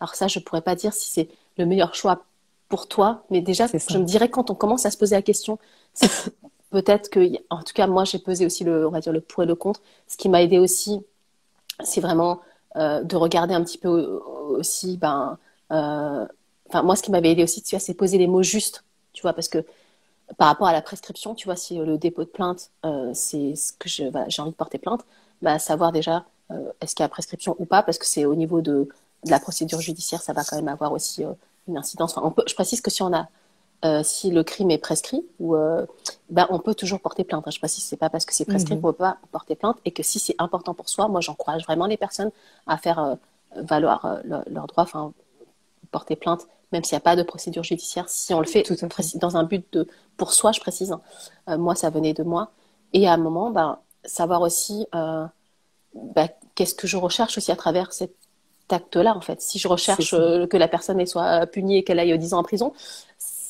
on, risque d'être, on, risque d'être déçu. voilà. Mais si on recherche, moi, je recherchais la paix en moi et je savais que dans mon cas, ça allait m'apporter ça parce que j'avais besoin d'une reconnaissance extérieure. J'avais la reconnaissance intérieure, j'avais besoin que euh, l'État français, la société française reconnaisse que c'est une sur mineur, mineur et que ce soit écrit. J'avais pas besoin de plus dans mon cas, mais ça m'a apporté énormément. Et vraiment, pour la personne qui a posé ces questions, moi, j'encourage vraiment à lire mon livre parce que dedans, il y a des, oui. il y a des conseils juridiques aussi. Voilà, dans l'ordre de nos cicatrices, dans le livre, il y a aussi un éclairage juridique avec tout ce qui est euh, délai de prescription. Est-ce que je suis dans mes droits? Comment je fais pour porter plainte? Euh, C'est quoi la différence entre viol, agression sexuelle, inceste, etc. Comment on fait pour mhm. préparer un dépôt de plainte? Euh, mhm. Comment on fait concrètement, etc. J'aurais malheureusement pas le temps de vous expliquer tout ça, mais il y a bien sûr, non, mais de connaître ses droits. Justement, l'objectif, c'est justement de, de, prendre un livre, de l'avoir aussi, parce que juste expliquer, on peut louper après des. D'avoir le livre, ça permet de poser aussi. Et important aussi, je pense qu'un dépôt de plainte, ça se prépare. C'est pas ah tiens, euh, j'y vais comme ça. Non, ouais, il faut se préparer, on va dire, euh, psychologiquement. Enfin, c'est quand même. Euh, Tout à fait. émotionnellement à vivre, c'est pas, c'est pas une partie, enfin, c'est pas facile. Moi, c'est pas une partie de plaisir quand même parce qu'il faut non, bien sûr. Euh, quand même se sentir suffisamment prêt. C'est pas, oh, j'y vais, et puis, euh, non, ça se prépare déjà euh, soi-même. Et puis moi, euh, dans mon cas, mais je donne pas mal de conseils dans le livre aussi, ben, tu vois, de gagner en clarté. Puis moi, mettre des choses par écrit, etc., ça m'a beaucoup, beaucoup aidé. Je donne pas mal d'exercices comme ça aussi dans, dans le livre. Mais euh, vraiment, je, ce que je dirais que si on se pose la question, c'est toujours, en fait, c'est important de se dire, on le fait pour soi. Parce qu'il y a, mm-hmm. on fait jamais pour l'autre, en fait. On fait jamais aussi. Alors, bien sûr que ça peut aider quand on porte plainte, ça peut aussi ben, euh, s'il y a d'autres victimes, ça d'autres victimes, ça aide. Bien sûr. Mais, mais parfois, moi, j'ai entendu des gens qui me disaient je dois porter plainte et elle n'avait pas forcément envie, mais on, parce que des gens me disaient parce qu'on m'a dit que si je porte pas de plainte, et eh ben c'est un peu genre ma faute si la personne est continue. Alors, j'ai, alors oui, je précise, non. important déjà, c'est pas sympa de faire culpabiliser la victime qui est peut-être pas. Mais quand on a été victime, déjà premièrement, on n'est pas euh, responsable et coupable. Et si non. si la personne est continue ses agissements, c'est pas parce qu'on n'a pas porté plainte que c'est notre faute. C'est la personne qui continue, c'est elle qui est responsable. Par contre, c'est vrai que si on porte plainte, ça peut aider Si on le fait dans, dans le but de sa propre reconstruction, là, Mm. je pense que c'est un bon choix. Mais si on le fait parce qu'on se sent obligé et que c'est pour faire plaisir à quelqu'un ou parce qu'on nous fait culpabiliser, etc., je pense que d'abord, il faut mieux travailler sur soi et sur ses motivations et se sentir suffisamment prêt. Parce que si on fait quelque chose à contre-cœur, euh, moi, je sais que ça ne m'aurait pas aidé dans mon parcours. Tout à fait. Mais euh, ah oui, toujours revenir absolument. à soi. C'est ne pas le faire parce qu'on est obligé ou que la personne dit euh, voilà, il faut que tu fasses. Non, c'est pas il faut. C'est moi, c'est pas moi. Je ne suis pas dit il faut que je fasse. J'ai envie de le faire et je ressens le besoin dans mon parcours de le faire. Et là, euh, ça part de moi. Et Bien oui, sûr. là, c'est. Je pense que c'est bien. Moi, je vais raccourcir ma réponse parce que ça pourrait être très, ça pourrait être très long. Mais déjà, je sais que quand je me suis posé la question, est-ce que euh, j'ai envie ou pas, est-ce que c'est bon pour moi ou pas, je reviens vers qu'est-ce que ça va m'apporter, voilà, et pour quelles raisons je fais, quelle est la motivation, est-ce que cette motivation est intérieure à moi ou c'est parce que je j'ai la pression de l'extérieur. Tout à fait. Moi, moi c'est vrai que par exemple, moi, je, je n'ai jamais porté plainte, parce que du coup, il y avait prescription et euh, je m'étais dit, bon, ben, ça sert à rien. Voilà. Et aujourd'hui, comme je travaille dans la prévention, en fait, c'est ma mission de vie, elle est là. Enfin, euh, j'ai, voilà, à l'intérieur de moi, c'est comme s'il y avait un appel très puissant qui me dit, vas-y, fais-le maintenant, parce que, euh, ben, travaillant donc pour protéger les enfants, préserver l'enfance, eh bien, je me dis, moi, ça ne m'apportera pas quelque chose parce que ça y est, je suis moi-même, je me suis auto-reconnue, j'ai pas besoin Ouais. de reconnaissance extérieure, etc. C'était le plus important. Mais je me dis, ok, là peut-être qu'il y a d'autres enfants, d'autres victimes, et là je me sens euh, capable, premièrement, de pouvoir Oui. y aller, de, de ne pas souffrir de cette situation-là, euh, puisque je peux en parler aujourd'hui sans être dans la souffrance Bien sûr. mais dans le dans l'objectif de me dire bah écoute si jamais effectivement il y a d'autres victimes bah tiens mon ma plainte peut appuyer ça peut victimes, appuyer tout à fait. euh, peut et- euh, voilà éviter et- que peut-être euh, bah voilà il, il fasse à d'autres j'en sais rien mais ça c'est moi aussi pareil donc c'est pas Tout à fait. euh, parce que pour et- moi j'ai ce besoin là aujourd'hui que c'est pareil pour tout le monde Voilà, chacun a des besoins qui, qui lui sont propres. sont propres, et ça, je ne pourrais pas savoir à la place de quelqu'un bah, de quoi Voilà. elle a besoin. Moi, je peux dire les- de quoi j'ai besoin. c'est poser tout ça ouais, c'est poser tout et travailler fait. sur ses besoins, les reconnaître. Et c'est pour ça que moi, un travail, tu vois, un accompagnement, ça m'a vraiment aidé parce que euh, toute seule, j'aurais eu du mal à mettre des mots parfois sur mes besoins, sur mes ressentis, etc. Et euh, fait. en fait, c'est vraiment d'abord de s'écouter soi, c'est se reconnaître soi et Et en fait, parfois, la réponse, on l'a pas tout de suite. Est-ce que c'est ça que je dois faire ou pas? Mais en fait, moi, la réponse, juste, ça me vient toujours quand euh, je suis pas dans, on va dire, des, euh, des yo-yo émotionnels, tu vois. Il faut vraiment que je retrouve un, un apaisement, un calme intérieur. Et là, la réponse, elle, elle émerge. Mais euh, si je suis dans la colère et la, la ça. rancœur et euh, etc., je pense que c'est pas le meilleur moment pour prendre des décisions. Enfin, pour tout, hein, d'ailleurs. hein. Ah, ah oui pour, pour dans- tout dans la vie. Moi, je conseille plutôt de sur voilà, le coup de l'émotion de laisser passer une vague émotionnelle et voir est-ce que c'est encore juste pour moi, est-ce que j'en ai besoin ou pas. C'est parfois, moi, j'ai acheté des choses, tu vois, euh, c'est en solde, c'est la méga affaire et toi, il va pas louper. émotionnellement pouf. émotionnellement, mais euh, c'était pas la meilleure décision, ni pour moi, Non, ni pour exact. mon portefeuille. exactement Puis après, j'ai dit, m'a pris et tout. Donc, j'ai compris, voilà, je donne cet exemple-là parce que tout le monde peut se reconnaître, mais j'ai fait des trucs Complètement. dans, euh, voilà, parce que ça, quand si ça part, je précise, enfin, comment je posais, euh, pour finir pour ce, ce live, tu vois, prendre la bonne décision pour moi, comment je fais aujourd'hui, tu vois, est-ce que je dois porter plainte, est-ce que je dois pas porter plainte, est-ce que je dois faire un- une thérapie, est-ce que je dois faire un, un accompagnement, est-ce que, je me pose des questions. M- Moi, mes meilleures décisions, c'est pas celles qui partent d'un espace de peur et de manque. Si je prends une décision parce que j'ai peur, euh, je manque ou c'est la bonne opportunité ou parce que, attention, euh, la- les soldes vont se terminer euh, ce soir à minuit, euh, là, c'est c'est une décision qui part d'un espace d'insécurité, de peur et de manque. Et pour moi, ça n'a jamais été les bonnes décisions. Par contre, non et quand je sais que la décision est juste, par exemple, mon dépôt de plainte, ou le fait d'écrire mon livre, etc., j'ai fait parce que c'était, euh, j'avais envie de transmettre et que j'avais pas trouvé de, de livre qui transmettait tout ce que je, toutes ces clés-là, ça part d'un espace de euh, calme intérieur ou de paix en moi et qui est un espace, je fais un choix, euh, non pas de peur, mais d'amour. Voilà, je- les meilleurs choix pour moi, mais c'est Mm, mm. quelque chose en- qui soit bon pour moi. Euh, voilà, comme un acte d'amour pour moi. Tu vois, le dépôt de plainte, pour moi, Mhm. c'est un acte de reconnaissance et d'amour et de pour moi et pour moi seul. Et certainement, oui, c'est vrai qu'il y a aussi, euh, bah, ça peut appuyer le dossier de quelqu'un d'autre, ça peut, voilà, ça peut, ça peut aider d'autres personnes. Mais j'ai pas fait dans un but premier d'abord Bien sûr. d'aider. C'est je m'aide moi-même. Et les meilleurs choix, c'est ça part toujours d'un espace de sécurité intérieure et je suis à l'aise avec ça. Et parce que pour moi, la sécurité, c'est lié à un état de paix intérieure. Et c'est vraiment le plus gros du travail, je dirais, dans un. C'est comme ça que moi j'accompagne les personnes, tu vois, euh, en, en thérapie, euh, Bah, c'est merveilleux. Ou en coaching. que- c'est de retrouver d'abord cette paix intérieure et à partir de là, tu pourras prendre les meilleures décisions pour toi. Que ce soit euh, porter plainte, voilà, libérer ma parole, ou etc., ou des choses comme ça. Mais les meilleures décisions, c'est quand on est en paix à l'intérieur de soi. Mais si c'est la guerre et la tempête à l'intérieur de soi, moi j'ai souvent regretté ces, ces choix-là parce que ça partait du mauvais espace, ça partait d'une énergie de peur et de manque et de doute. Et, mm, mm, mm. et ça, c'était pas des choses favorables pour moi. Donc je pense que le meilleur choix, c'est quand on, on est posé et on a retrouvé plus de stabilité. Et avec de la stabilité, on, on va prendre les meilleures décisions sans aucun doute. Et pour moi, c'est ça le gros du travail dans un parcours de résilience, vraiment, et de travailler sur ce stock de stabilité, de sécurité intérieure. C'est en tout cas c'est comme ça que j'accompagne les personnes. Je partage, euh, je partage tout à fait euh, ton mm. point de vue, clairement, euh, pour avoir vécu aussi, et c'est ce qui a, enfin, c'est ce qui a fait que j'ai beaucoup connecté aussi avec ton histoire, avec toi, avec tout ce que tu dis, de ce que tu partages, notamment sur tes réseaux. C'est exactement ça. C'est ce point de vue-là qui fait que, bah voilà, toute toutes ces choses qu'on va poser et que on va pouvoir être accompagné, mais que la, puissance est en, nous, la puissance dans le bon sens du terme. Hein. Dans le sens de souveraineté, en fait, c'est ça. Exact, exactement. On, est la, la, reine de son royaume intérieur, en fait. Moi, je pars par mes c'est clairement ça.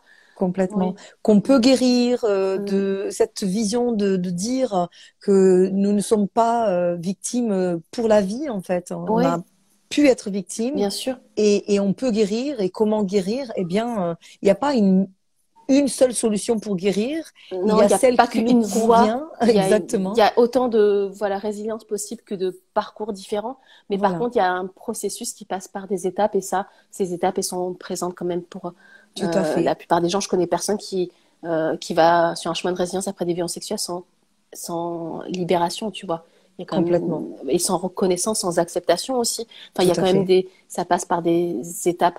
Mais je pense que tu as raison. C'est parce que toutes les deux, on est sur une même longueur d'onde, on va dire, et que si moi j'étais, on va dire, euh, bah, tu vois, la Anya d'il y a 7 ans qui était vraiment encore euh, dans beaucoup de euh, peur intérieure, tu vois, c'est ce que je vibrais aussi je pense pas que tu aurais pu connecter avec moi parce que je oui moi j'étais dans la colère pas eu les aussi, mêmes hein. voilà. ah donc tu... après, moi j'étais j'ai pas toujours été comme ça non plus. Donc du coup tu vois j'étais beaucoup dans la colère et il y a pas si longtemps que ça. Cinq ans en arrière j'étais complètement dans la colère. c'est notre chemin qu'on a fait et qui fait qu'aujourd'hui ben tu vois et je sais que les personnes qui, qui rejoignent mes espaces ou les ou les personnes qui vont être accompagnées aussi par toi c'est que bah, c'est des gens qui euh, bah qui on va dire adhèrent à notre vision et dont notre on va dire euh, ce qu'on vibre aujourd'hui, tu vois, si je pense que c'est sûr que si je vibre la colère et la haine, euh, bah, ce sera pas pareil que si euh, je suis une thérapeute qui suis en paix avec moi, avec mon passé. Je pense que la façon dont on parle, on communique, ou peut-être qu'on fait des posts, ou je sais pas, la façon dont j'écris mon livre, c'est sûr. que ça aurait pas été pareil avec, on va dire, une énergie de victimisation. Et je, sans aucun jugement de ça, parce que moi-même j'étais beaucoup dedans. Mais à un moment, bah aussi, c'est l'énergie de la résilience qui, qui l'écrit. En fait, c'est pas pareil, si je l'écris d'un espace de peur et de, de manque, c'est pas pareil que euh, si dans une intention de euh, voilà. on transmet pas la même chose. on transmet pas la même chose. On dit pas les choses de la même façon. Tu vois, si quelqu'un quelqu'un qui est en colère euh, et, tout, ben parfois c'est dur de garder son sang-froid, mais si la personne est, euh, t'as une personne zen, c'est dur quand même de s'énerver devant une personne qui, qui est zen. Tu vois, c'est relatif à son état intérieur et tout le travail. C'est pour ça que je dis, ben, peu importe finalement ce qu'on a traversé, mais le travail, c'est de ramener cet état de paix intérieure et qui est lié aussi à la sécurité qu'on ressent à l'intérieur de, soi. Et ça, c'est vrai que ben, euh, si c'est dur à faire ce chemin seul, moi, je recommande fortement aux personnes de se faire accompagner. En fait, ça c'est vraiment un, cadeau à se à se faire à, soi. C'est ce que je suggère. Et moi, je suis pas thérapeute, hein, pas du tout. Hein. Donc, mm. moi, au contraire, mais euh, moi, je suis plutôt dans la prévention. Oui, mais, euh, la sensibilisation et la prévention. Exactement. Je suis vraiment dans la prévention, le comment faire pour euh, mettre des choses en place pour protéger, préserver l'enfance, etc. Mm. Mais effectivement, les personnes qui arrivent vers moi, qui sont encore euh, voilà dans le trauma, parce qu'on le voit, hein, elles, elles, sont encore traumatisées et dont ma et ça se ressent même sans poser des mots, mais dans leur corps, tu ressens. Euh, tout à fait, tout à fait. voilà. Et, dans ma formation, ben, on voit des choses très très profondes du coup qui réveillent, en fait, qui sont des déclencheurs de, certaines mm. choses. Et du coup, ça amène, euh, voilà, moi je guide ces personnes-là vers la thérapie parce que c'est nécessaire en fait, c'est vraiment nécessaire pour avoir, bah, comme tu disais, un guide, un support. Euh, voilà, tout à fait, un, soutien. Et puis en plus, soutien, exactement. vraiment moi, parce que pour avoir fait ce chemin, puis moi je continue toujours à évoluer, cheminer, j'adore me, me, former, tu vois. Et, faire ce travail-là que j'ai fait sur moi, tu vois, ça m'a mené à une voie que j'aurais pas imaginé. Mais franchement, c'est le plus beau cadeau que je pouvais faire aussi pour euh, guérir mes blessures, pour me réconcilier avec la petite fille que j'ai été. Parce que faire la paix avec soi, avec son histoire, avec son passé, ça a des répercussions non seulement pour moi-même, mais dans mhm. toutes les sphères de ma vie, dans les sphères relationnelles, Complètement. les sphères euh, familiales. C'est systémique. tout, c'est mm. systémique. Et Tout à fait. Et tu vois, on dit des violences sexuelles, ça a un impact sur notre vie, puis il y a des impacts aussi, des répercussions sur euh, les. Il y a des proches de victimes, on va dire. Mais quand une, victime euh, devient résiliente et qu'elle fait ce travail-là, bah, ça inverse ce processus, on va dire. Complètement. ça, ça a des répercussions aussi. Le travail qu'on fait sur soi, ça a un impact sur le collectif. Complètement. Et si chacun guérit euh, les blessures que l'on porte, quelles qu'elles soient, c'est ainsi que guérit le monde. Oui. Et si tout le monde retrouvait la paix à l'intérieur à l'intérieur de soi, crois-moi que je pense qu'il y aurait beaucoup moins de conflits de guerre dans le monde. Complètement. Et si on veut voir la, la, la paix dans le monde, ça ah commence à retrouver la paix en soi. Par soi, exactement. C'est ça, je vais finir peut-être ce live par ça, oui, on pourrait parler des heures. C'est ça. Moi, j'invite vraiment les personnes À, du coup, à lire ton, ton livre parce que je, vais te remontrer un petit peu. Je, dernière fois. Oui. voilà, lors de nos, voilà, de, de nos cicatrices, vraiment, euh, voilà, pour se libérer euh, et se reconstruire après des violences sexuelles. Euh, Anya, vraiment, elle a une intelligence incroyable dans sa manière, nous sommes tous intelligents, mais vraiment de la manière dont elle pose ces choses-là, et puis euh, tout ce parcours euh, euh, de manière, euh, voilà, donc alchimisée. Hein, donc elle a, elle a posé les choses avec amour et mm. avec connaissance et intelligence. Donc je pense vraiment que c'est un outil indispensable aujourd'hui pour ne serait-ce que savoir où on, voilà, ça peut être un outil d'orientation. Ça peut être déjà un bon point de départ, tu vois, même Exactement. pour des personnes qui ont peut-être pas encore euh, euh bah, la, la, force ou euh, d'aller voir, un voir quelqu'un ou le courage ou que c'est encore tôt et c'est ok en fait. Moi, j'ai mis aussi une vingtaine d'années pour être prête. Et un livre, ça permet. un livre, ça permet voilà, et de commencer à faire un travail sur soi. Moi, voilà, moi j'ai vraiment, euh, j'ai écrit sans rétention d'informations, j'ai donné même des, des outils thérapeutiques que j'utilise en sciences, etc., pour que les gens puissent faire un chemin. C'est génial. Déjà, parce que la guérison est intérieure à soi, je rappelle, c'est ça, et la résilience, c'est un choix aussi personnel. On peut déjà commencer à guérir C'est bien sûr en faisant ce travail-là. Moi, je passe beaucoup par le biais euh, bah, de l'écriture via le livre. Moi, je passe aussi mhm. après par euh, d'autres médias, des dessins, des choses comme ça. Il y a plein de choses à faire, mais ça peut être un excellent point de départ déjà pour se situer, pour aussi bah, connaître le voyage que j'ai fait. Je vais poser aussi mon point de départ, mais tout reste, on va dire, 10% du livre, c'est mon parcours, 90%, c'est des mhm. outils, c'est des clés, c'est des exercices pratiques, c'est du pratico-pratique. C'est vraiment ça que je souhaite aux personnes, le voyage que j'ai fait, le voyage que tu as fait aussi, Johanna, ben, c'est possible pour chacun, chacun d'entre d'entre nous, en fait. Et puis, si vous avez des questions, n'hésitez pas à m'écrire. Vous pouvez me retrouver facilement Sur, sur, Insta. Puis, voilà, pour les personnes qui, j'ai même une chaîne YouTube, j'ai partagé ça parce que tous les jours, je partage une vidéo gratuite sur le thème de la résilience. En fait, j'ai une chaîne YouTube qui porte mon nom, Anya Tsai. Génial. Et euh, c'est, il y a beaucoup d'outils euh, gratuits, des vidéos. Il y a même des vidéos pour euh, d'ordre juridique pour porter plainte, etc. Je vais il y a le des partager. témoignages aussi. Je vais le partager du coup sur. Il y a des témoignages. il y a des parcours de résilience aussi, des personnes avec qui j'ai fait un voyage ensemble, des personnes que j'ai accompagnées. Bah, je, je, partage aussi leur parcours parce que bah, mon histoire peut-être va pas résonner pour tout le monde. Il y a plein d'histoires différentes. Mais c'est moi ce qui m'intéresse, c'est de montrer des parcours possibles. Donc il y a beaucoup de ressources gratuites offertes déjà, voilà, que ça, euh, via YouTube, le livre. Bon, j'estime que c'est quasiment offert. Hein, ça coûte euh, voilà 16 euros. Euh, et puis après, bah, je peux montrer un petit guide aussi peut-être. J'ai écrit, j'ai la suite d'un livre. Enfin, souvent les gens me demandent aussi comment je pourrais mettre en pratique la résilience et mhm. tout. J'ai écrit aussi un journal de résilience voilà, que ça c'est mon dernier ouvrage que j'ai euh, édité en, auto euh, publication, on va dire. Euh, voilà, où les personnes peuvent rentrer avec moi dans un processus, enfin une une routine, voilà, profondément mhm. transformatrice sur 100 jours. En fait, c'est un rituel sur 100 jours pour comment alchimiser ta vie, écrire la suite de ton histoire, en fait. Et la suite de son histoire, et eh ben, c'est celle qui nous appartient, c'est celle dont on est le héros ou l'héroïne. Et donc, vraiment mettre en place une routine c'est un chemin de constance et de persévérance, en fait, la résilience. Donc, il y a vraiment ça, c'est des outils qui sont pas très chers, on va dire. Non, ça reste abordable. C'est abordable pour tout, voilà, des personnes qui n'ont peut-être pas le moyen de faire une thérapie, etc. Après, il y a des choses qui peuvent aider, voilà, des associations. Vous pouvez, tout à fait. Voilà, j'ai des groupes de parole de la Soleil Résiliente. Moi, je fais des groupes de parole aussi en visio pour les personnes qui, voilà, qui ont peut-être pas d'assaut à côté de, chez eux, mais n'hésitez pas à m'écrire, je vous apporterai, euh, voilà, vraiment des, des infos et des ressources voilà, si, euh, si vous souhaitez. il, y a, encore plein, à dire, plein de choses à dire, mais merci en tout cas, Johanna, pour l'invitation. Merci à toi, Ania. Vraiment ravie d'avoir partagé ce moment très puissant avec toi et avec toutes les personnes qui étaient ici présentes et celles qui regarderont après le replay. Euh, je ne manquerai pas de mettre tes, euh, voilà tout, voilà, tout, mais tout ça et puis, pour, et puis je, je vois pour les personnes pour, pour, les trucs les trucs gratuits enfin moi je suis vraiment c'est mon anniversaire cette semaine tu vois je, je suis heureuse. Non, samedi mais voilà le journal résilience ça c'est celui que j'ai imprimé mais j'en ai un que vous pouvez télécharger gratuitement en fait sur, sur mon site agnatsai.com en fait. Du coup après vous serez abonné à ma liste euh, mail.